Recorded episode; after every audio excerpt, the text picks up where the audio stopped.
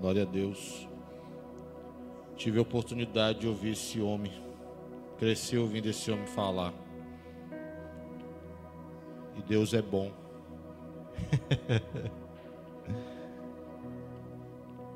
então, tudo bem, meus queridos? Você aí em casa, os irmãos da banda, os irmãos que estão aqui. Amamos vocês. Eu estava pensando no que pegar, eu vim vim preparado com algo, eu sento ali. Tem nada a ver com o que eu vim preparado. E o Senhor, eu perguntava o que, que, que Jesus estava afim de compartilhar com a gente.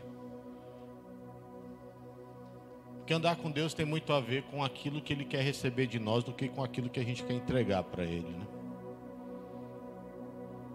Tem mais a ver com aquilo que Ele quer receber.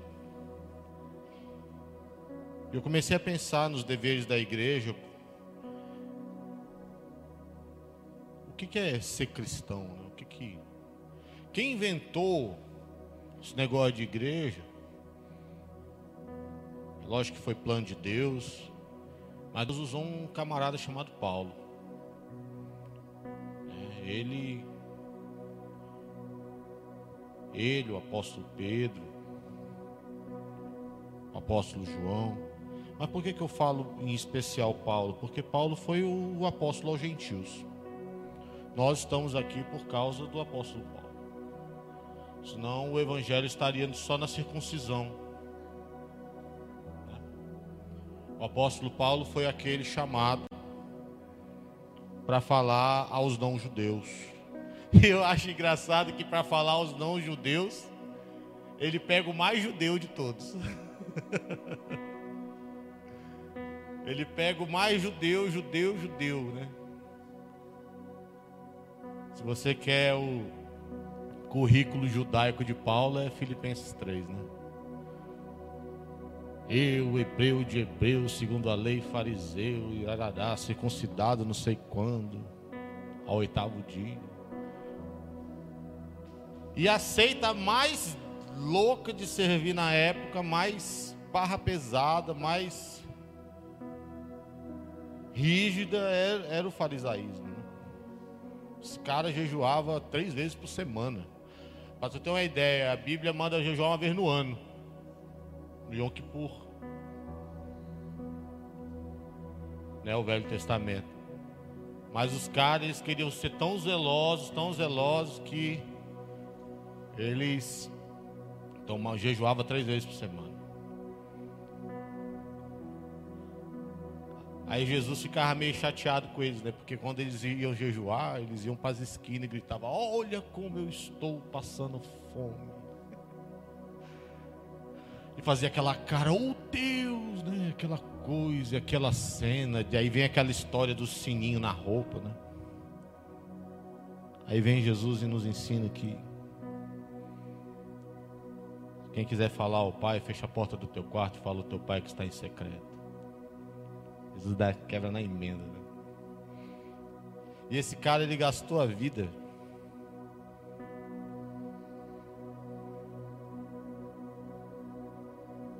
para desconstruir tudo aquilo que ele pensava que era certo. E se você for ler o livro de Romanos, cara, uau, nós no Laisté estamos tendo a oportunidade de meditar Romanos versículo por versículo, capítulo por capítulo. Tivemos uma briga teológica ontem sobre predestinação, foi muito legal. Imagina, é, show.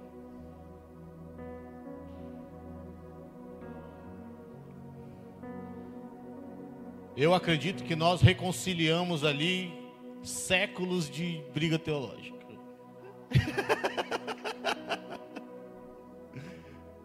Longe disso mas nos edificamos lendo a palavra de Deus, amém, queridos? E pensando em.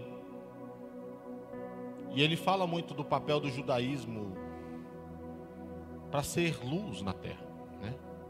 Em Romanos ele fala: olha, é muito importante, foi muito importante o judaísmo, foi muito importante. E Porque eles foram os caras que, que andaram com Deus. Foi do meio deles que saiu. Então, dessas andanças de Paulo surgiu um camarada chamado Apolo. Apolo, a Bíblia fala que ele era um homem eloquente, poderoso nas palavras. Ele era top.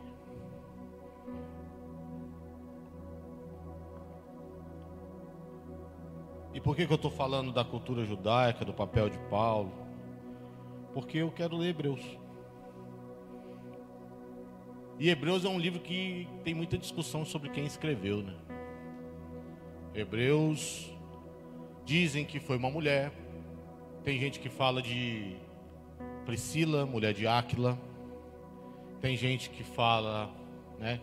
Que as irmãs aí querem levantar a bandeira, né? Escritora feminina.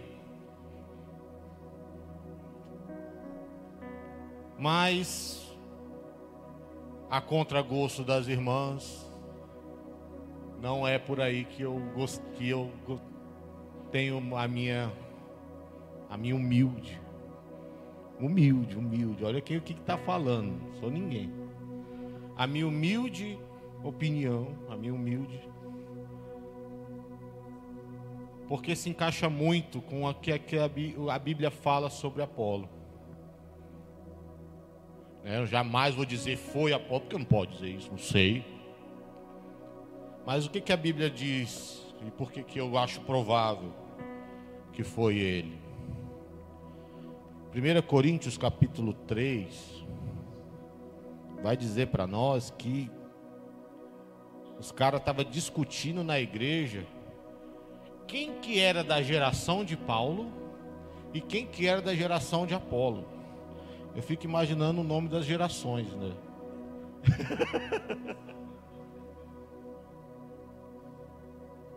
quem era o 144, os 12 de Apolo e Paulo. Então, pro camarada tá competindo com Paulo, velho. Na moral, o cara tava pau a pau, né, na mentalidade da igreja, com o apóstolo Paulo. Em Atos, vai nos dizer que Apolo era um homem poderoso nas, nas escrituras. E da onde que ele veio? De Alexandria. Você sabe o que é Alexandria? Era simplesmente o centro cultural da terra. É, a, o incêndio da biblioteca de Alexandria pelo Império Romano é considerado hoje uma das maiores tragédias para o conhecimento. É, na biblioteca de Alexandria surgiu um camarada chamado é, Arquimedes. Já ouviu falar desse cara? Pois é, ele inventou o parafuso. Sabe o parafuso que a gente usa? Ele inventou o parafuso. Ele inventou um parafuso, mas não é para apertar a madeira, né? Pastor Daniel usa para fazer esses negócios que ninguém carrega, né? ele não inventou o parafuso para isso. Ele inventou, você sabe o que, que ele usava o parafuso? Para carregar água. Muito louco, era uma bomba d'água. O rio corria, tal, e a força do parafuso tal levava água para cima, muito doido. Parafuso imenso. Então esse camarada veio dessa cidade, descendente de judeus, eloquente, veio desse ambiente. Né? Então eu gosto de pensar que. Agora imagina um cara desse nas mãos de Deus. Né? Preparadíssimo. Então, sendo discipulado por Paulo, então. Ele foi acompanhado por Paulo. Né? Então, né? Mas no final das contas, por que, que eu estou falando tudo isso? Por causa do ambiente. Olha como a história, esses caras carregavam nos ombros séculos e séculos de história. E quando Jesus chega, toda a história que eles viveram faz sentido. Faz sentido. Tipo, eu não estou carregando uma tradição do nada. Eu estou carregando nos meus ombros a história de Deus na terra. É muito louco. E eles conhecem o Senhor e. E surge um texto desse. Por isso o livro de Hebreus, é, a carta aos Hebreus, é endereçada aos Hebreus. E eles mostram dentro da cultura judaica os aspectos do Senhor, as figuras de Jesus. Tudo, cara, em outro lugar, lá em Colossenses vai dizer que tudo no Velho Testamento aponta para Jesus. Tudo. Tudo aponta para Jesus. Nada. O livro de Romanos, quando o pessoal fica preocupado aí discutindo se se é predestinado ou não, Paulo tá, ele meio que escapa dessa discussão e ele fala assim: "E tudo isso aconteceu para que Cristo seja revelado a vós".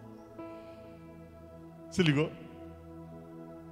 Séculos e séculos e gerações para que eu e você aqui no Acre, na região norte, cara, onde que a gente vive, fôssemos alcançados pela verdade do Senhor. Olha o que ele nos lembra, Hebreus 13.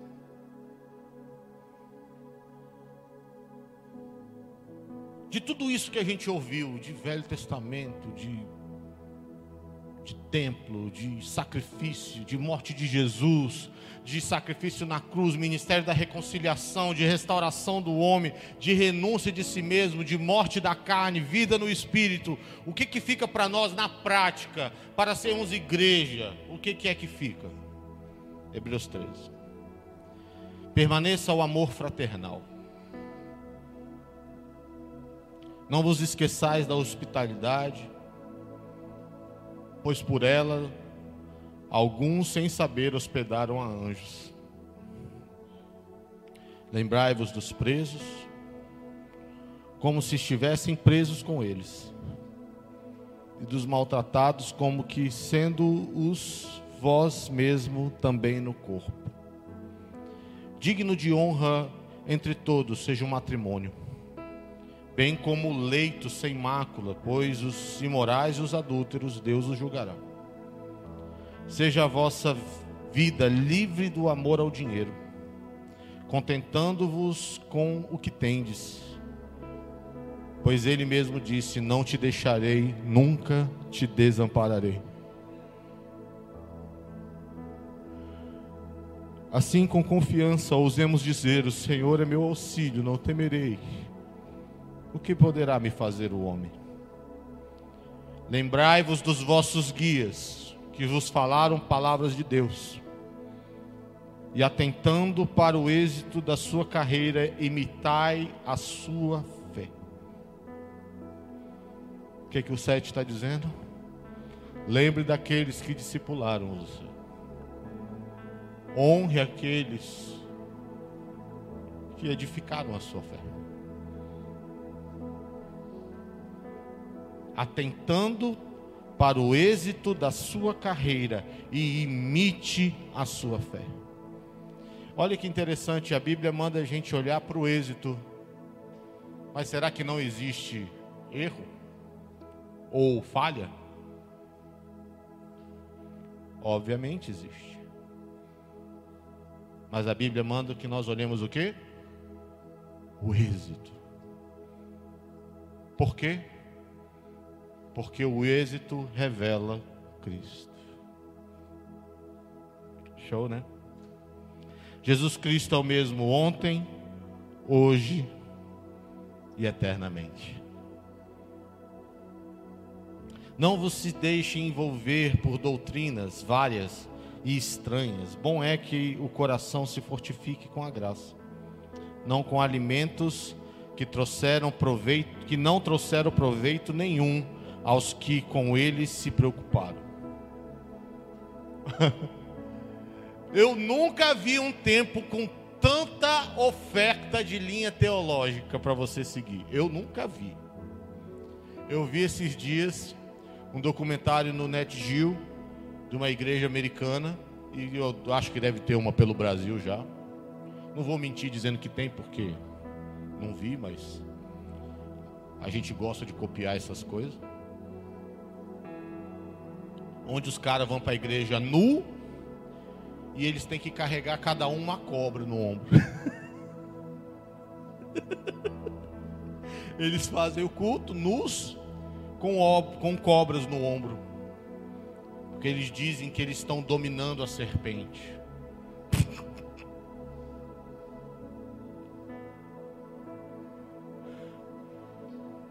Ofertas de teologia, de linhas de pensamento. Oferta. Nessa época, você acha, gente, eu tenho, eu tenho dificuldade com quem diz assim: nunca na história do mundo, nunca na história do país foi assim. Cara, o mundo é mundo desde que o mundo caiu. O rei Salomão ele disse assim, ó. Rei Salomão disse assim que tudo que é já foi. Tudo que é já foi antes. Não, ninguém inventa a roda, meu amado. Ninguém inventa a roda. Ninguém inventa a roda. Então as loucuras que o mundo tem hoje tá aí desde a queda. Olha o que o 10 nos diz. Possuímos um altar no qual não tem direito de comer os que servem ao tabernáculo. Os corpos dos, dos animais, cujo sangue é trazido para dentro do santo lugar, pelo sumo sacerdote como oferta pelo pecado, são queimados fora do acampamento por isso também Jesus, para sacrificar, se sacrificar pelo povo, é, perdão, por isso também Jesus, para sacrificar, santificar o povo, é, pelo seu próprio sangue, padeceu fora da porta. Saiamos, pois, a ele, fora do acampamento, suportando a vergonha que ele suportou.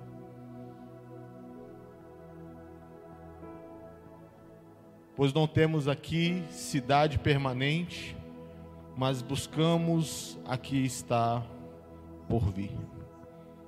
Portanto, ofereçamos sempre por meio dele a Deus sacrifício de louvor, que é o fruto de lábios que confessam seu nome. Nessa terra, carregando peso de histórias, carregando séculos de histórias nas costas. Esse camarada que escreveu Hebreus resumiu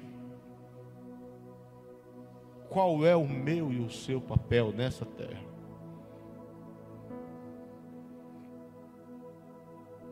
O meu papel não está em levantar teorias. O meu papel não está em estar do lado certo da política. o meu papel não está certo nas discussões. O meu papel é guardar os princípios que o meu Senhor deixou para mim.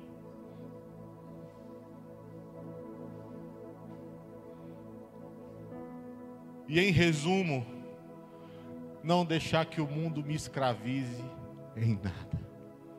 Porque para a liberdade Cristo me libertou. Porque para ser livre ele me libertou.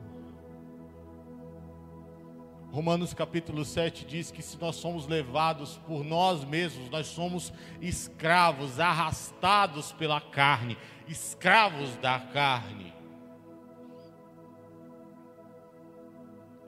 Mas aí vem Romanos 1 e diz: Não há, pois, nenhuma condenação para aqueles que estão em Cristo Jesus, nosso Senhor. Quer ser livre nessa terra? Você sabe por que, que o mundo ataca o casamento? Você sabe qual é o arquinival, rival do socialismo da vida, do das doutrinas revolucionárias da vida? Sabe qual é o arquirrival? Ah, é o capitalismo. É a família. Porque para eles a família é a célula da nação, e ele está certo. E ele fala que a família é o meio de perpetuar o sistema, enfim. Mas nós, como aqueles que guardam a vontade do Senhor, dizemos que a família não é meio de reprodução de nada, a não ser de Cristo. De família não é meio de reprodução, de produzir coisa, de nada, nada. Pelo contrário, uma família em Cristo, ela vai ser generosa. Ela é, ela é, ela é liberal. Ela é não no, no, liberal não no conceito político, tá? Esquece política aqui. Estou falando, ela é liberal no sentido de ser livre, de ser doadora, de ser fonte de bênção. Eu ouvi dizer uma vez e repito, que quem tem sombra para dar, as pessoas vêm de longe para ficar embaixo. Já ouviu assim? Por que, que a chácara é tão cheia de gente? Por que, que as pessoas vêm no culto da Jocum? Olha esses buracos, três quilômetros de buraco, de assalto, de tudo. Os caras enfrentam tudo. Porque tem sombra. Porque tem água para beber. Porque a gente não quer nada deles. A gente quer a vontade do Senhor. Não somos perfeitos, não somos melhor que ninguém. Olha o 5, meus amados. Seja a vossa vida livre de amor ao dinheiro. Por quê? Porque o dinheiro é a maior ilusão desse mundo. Porque o dinheiro ele é um fantoche da natureza humana. Porque ele nos dá a ilusão de poder, ele nos dá a ilusão de conforto, ele nos dá a ilusão de domínio. Mas de vez em quando, Deus manda tempos como esse para nos mostrar que o nosso dinheiro não resolve nada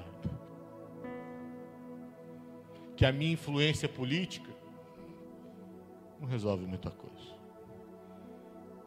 Que o meu poder de diálogo contra essas coisas aqui, meu amado, não há tempo. Não há época. Essas coisas aqui é o que a palavra diz. É tempo e fora de tempo. São coisas eternas. É por isso que ele diz: Jesus Cristo é o mesmo ontem, hoje e ele é eternamente. O plano de Deus não mudou desde a eternidade. Deus não está jogando dados com o universo. Deus não arrumou outra coisa para fazer. Deus não está preocupado com outros problemas e esquece do resto. Deus é onipotente, onisciente e onipresente. Quase esqueci esse outro. Onipresente, né? Ele está em todo lugar, está em todo tempo. Deus enxerga o ontem, o hoje, o amanhã. É a mesma coisa.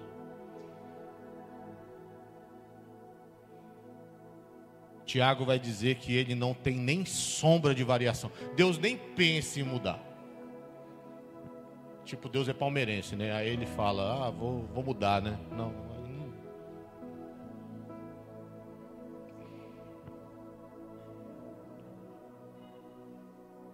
Que raiva do Flamengo, ganhou de novo, não foi? Pelo amor de Deus.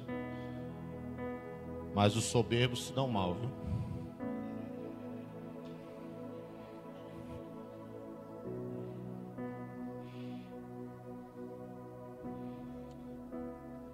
E eu gosto muito quando a Bíblia me manda lembrar.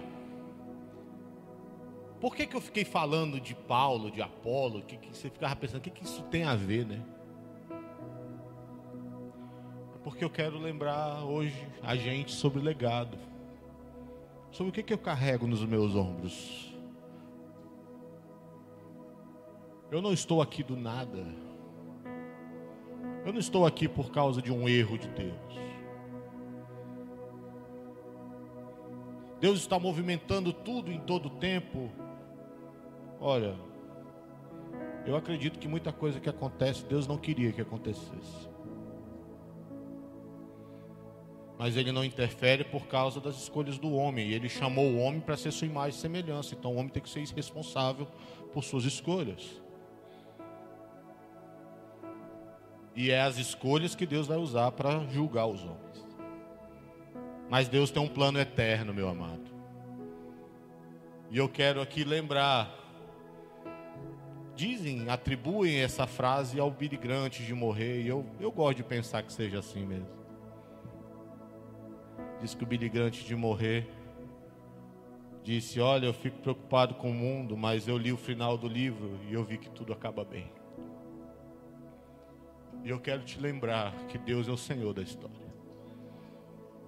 Eu quero te lembrar que Deus tem o controle de todas as coisas na sua mão. Muita coisa que acontece, o homem vai ser cobrado e vai ser responsabilizado por isso. Mas ele prometeu para nós: lembrai-vos dos vossos guias, lembre daquilo que você recebeu, lembre nós somos chamados a lembrar, nós somos banco de dados, meu amado. Você é um pendrive andando nessa terra, para lembrar essa terra que eles pertencem a Deus e que existe um destino eterno para eles. Nós somos um arcabouço, nós somos uma memória ambulante. Eu não posso me perder no meu papel. E isso precisa ser expresso com a minha vida. Por que, que você faz isso? Não está dando certo? Aí você vai dizer: é, Eu não faço porque tem que dar certo, eu faço porque Deus mandou.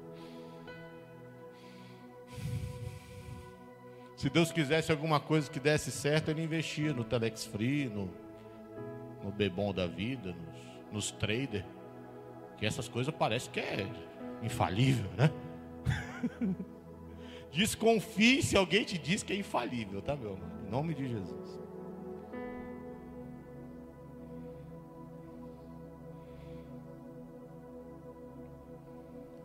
Só existe um campo eterno. Que é eu me lembrar que a cidade para a qual eu fui criado não é, não é a que eu vivo hoje, é aquela que eu espero é aquela que eu anseio. E se eu vivo esperando,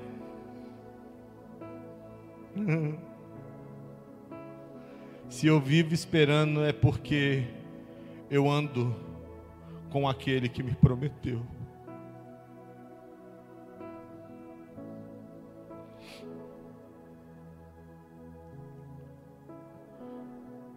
Quando eu casei com a minha esposa, eu prometi para ela duas coisas. Eu disse para ela que eu ia fazê-la rir, pelo menos tentar, e que eu ia dizer todo dia que a amo.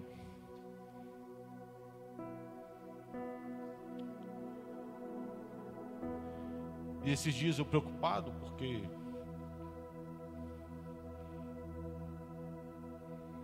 A gente não tem tudo que queria ter e não fez tudo aquilo que sonhava fazer. E eu peguei uma postagem dela no, no Instagram, sei lá onde.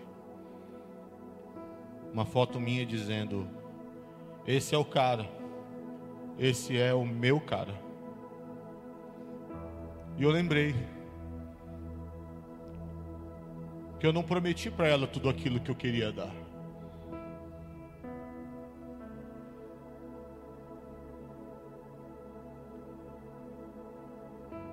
Mas ela continua esperando de mim o que eu prometi.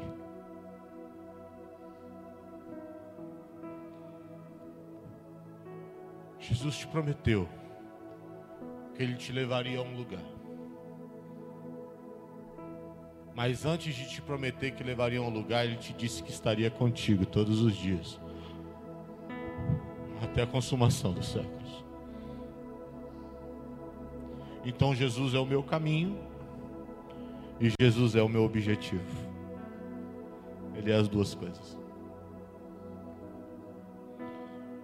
O que, que você quer falar com, com isso tudo, Petros? Te lembra do simples. Carrega nos teus ombros o básico. Vive bem com o teu próximo. Escuta a tua liderança. Seja generoso com o teu vizinho.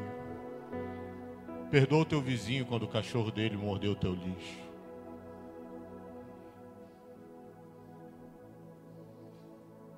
Não vive se comparando com o que você tem, o que você fez. Porque o teu irmão é teu conservo. Ele é espectador da mesma esperança que você tem. Não seja escravo das coisas que você tem. Nem seja escravo das coisas que você queria ter. Te lembra que no dia mal você está do lado do mesmo cara que te chamou no dia bom.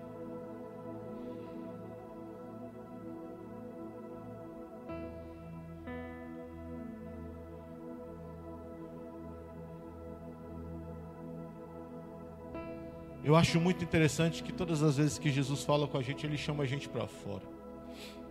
Ele chama a gente para fora de nós, ele chama a gente para fora das casas, para fora dos templos, para fora do país. Ele chama a gente para fora. E a gente vive construindo dentro. Você já parou para pensar? Né? A gente constrói dentro, a gente se preocupa com dentro, a gente quer coisas dentro, a gente quer dentro, dentro. E eu gosto muito de Hebreus, isso é uma sacada muito doida. Quando o sacerdote ia se livrar das cinzas, ele jogava fora do acampamento. Você sabe por que, que as cinzas eram jogadas fora do acampamento? porque as cinzas eram uma oferta pelo pecado. É mais ou menos assim. Uma vez a gente brincava no retiro, né? A gente teve batismo, a galera batizou e depois o pessoal foi tomar banho de piscina lá, né? Aí eu falei: "Ei, cuidado aí, que aí tá cheio de gente morta aí dentro. O velho homem ficou aí dentro dessa água. Estão mergulhando no velho homem dos outros." Era mais ou menos esse o raciocínio do, do dos sacerdotes. Eles jogavam fora porque o pecado, ó, acabou. Não faz mais parte do nosso meio.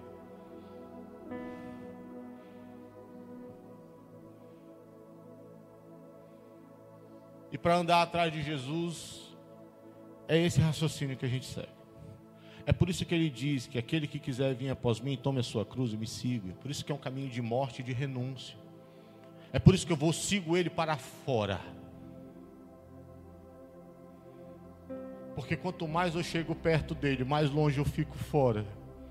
Mais longe eu fico de mim, das minhas escravidões, das minhas ansiedades, dos meus medos.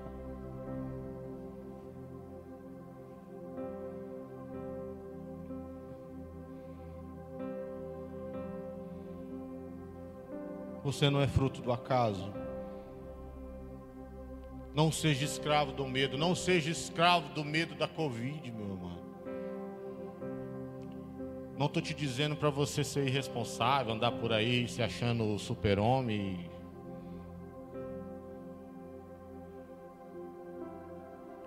Anda por aí, faça as suas coisas.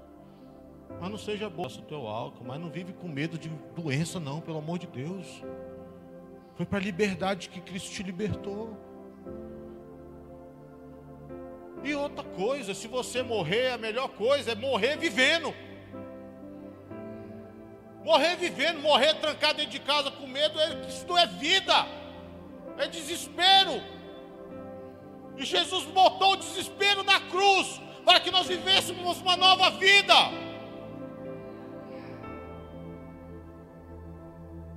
Você desrespeitar o decreto de ninguém, viu, meu amado? Em nome de Jesus. Estou falando para você não ser escravo da ansiedade, do medo. Tem uns irmãos aqui, eu vou, se você tiver na sua casa também. Quantos missionários aqui perderam mantenedores por causa do tempo de Covid? Alguns perderam, alguns mantenedores. Levanta a mão aí, por favor. Só eu? Amém. Obrigado. Você sabe por que, que essas coisas acontecem? não seja a vossa vida, seja a vossa vida livre do amor ao dinheiro, contentando-vos com o que você tem, porque Deus disse: Não te deixarei e nunca te desampararei.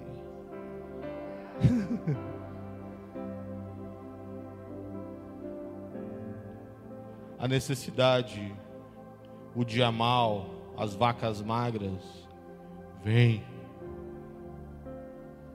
Mas Deus nos sustenta. Posso não ter tudo que quero. Posso não fazer tudo que queria fazer. Mas tenho tudo que preciso. Porque Jesus prometeu para mim. E é nisso que eu creio. 16. Não vos esqueçais de fazer o bem e de repartir com os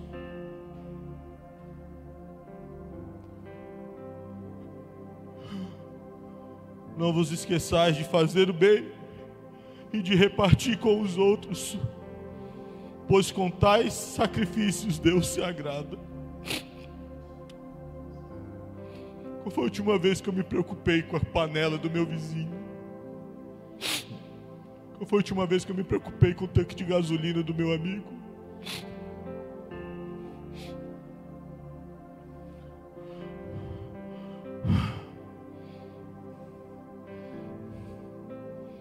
Obedecei os vossos guias e submetei-vos a eles, pois eles cuidam de vós.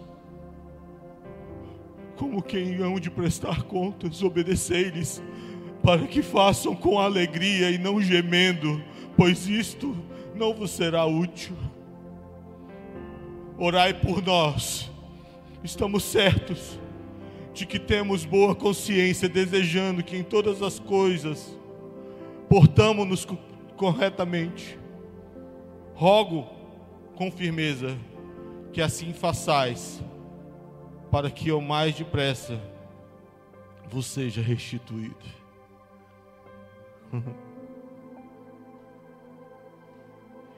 Esses caras estavam tendo que ficar longe uns dos outros.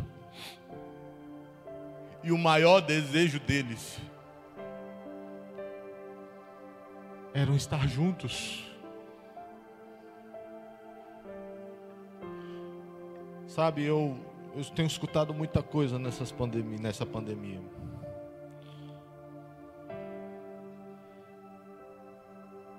E eu estou vendo muita gente feliz porque os compromissos das igrejas realmente sufocavam. Viviam um jugo. Tem gente que sente saudade do louvor.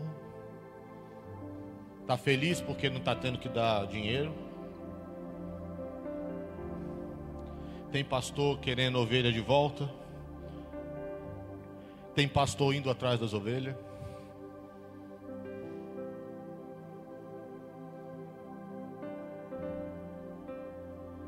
Mas a gente sente falta do movimento, das estratégias. Mas eu tenho visto pouco saudade de estar junto. Saudade de ver o fulano. Saudade de estar com o ciclano. Não digo que não há, porque eu acredito que sim. Deus sempre disse que iria deixar o remanescente. Mas isso eu pergunto: onde está o meu coração? Aonde está o meu coração?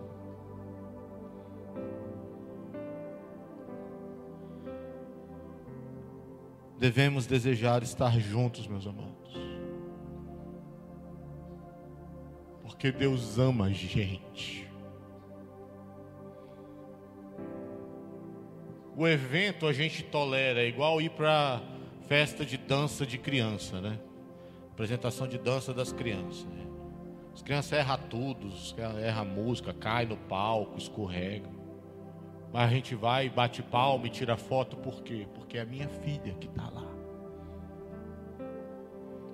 Porque é a menininha, a princesinha. A gente vai porque a gente ama estar junto. O evento é só uma desculpa para a gente estar junto. Aniversário é só uma desculpa.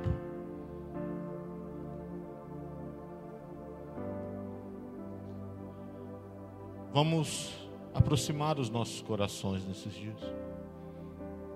Vamos praticar isso. Porque Jesus nos mandou lembrar. Porque Jesus nos mandou lembrar. E para encerrar, tá cedo para encerrar? Tá cedo, né? Já tá na hora?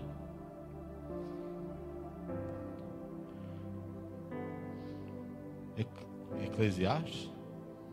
Não, não, é Lamentações. Lamentações.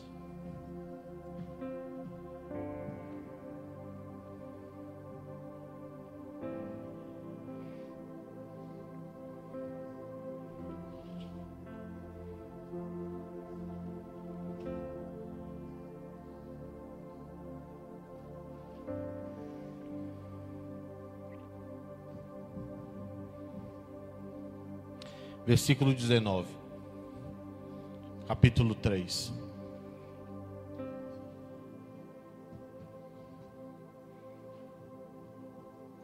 Lembra-te da minha aflição e do meu pranto, e do pesar da amargura.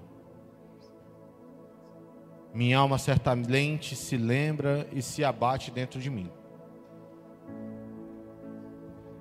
Entretanto, disto me recordo portanto tenho esperança. As misericórdias do Senhor são a causa de não sermos consumidos. As suas, as suas misericórdias não têm fim, são novas todas as manhãs.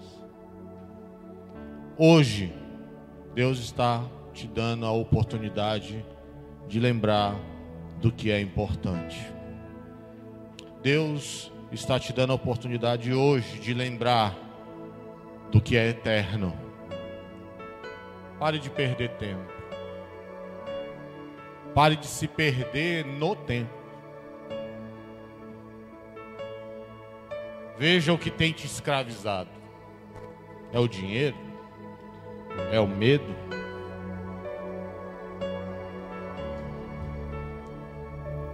Não se ocupe de morrer, se ocupe de viver.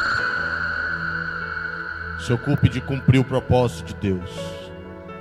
Se ocupe de se preocupar com a vontade de Deus nessa terra.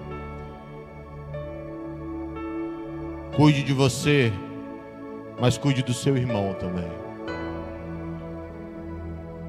A palavra de Deus nos diz, lá em 1 João capítulo 1, versículo 5, né, ele vai dizer para a gente andar na luz Aí no 7 ele diz: Se nós andarmos na luz como Ele na luz está, temos comunhão uns com os outros e o sangue de Jesus nos limpa de todo pecado. Quer ser limpo? Quer ser livre? Anda na luz, anda em família. Vamos lembrar das vontades do Senhor. Quero trazer à memória o que me dá esperança. Porque Ele é eterno. Que assim seja em nome de Jesus.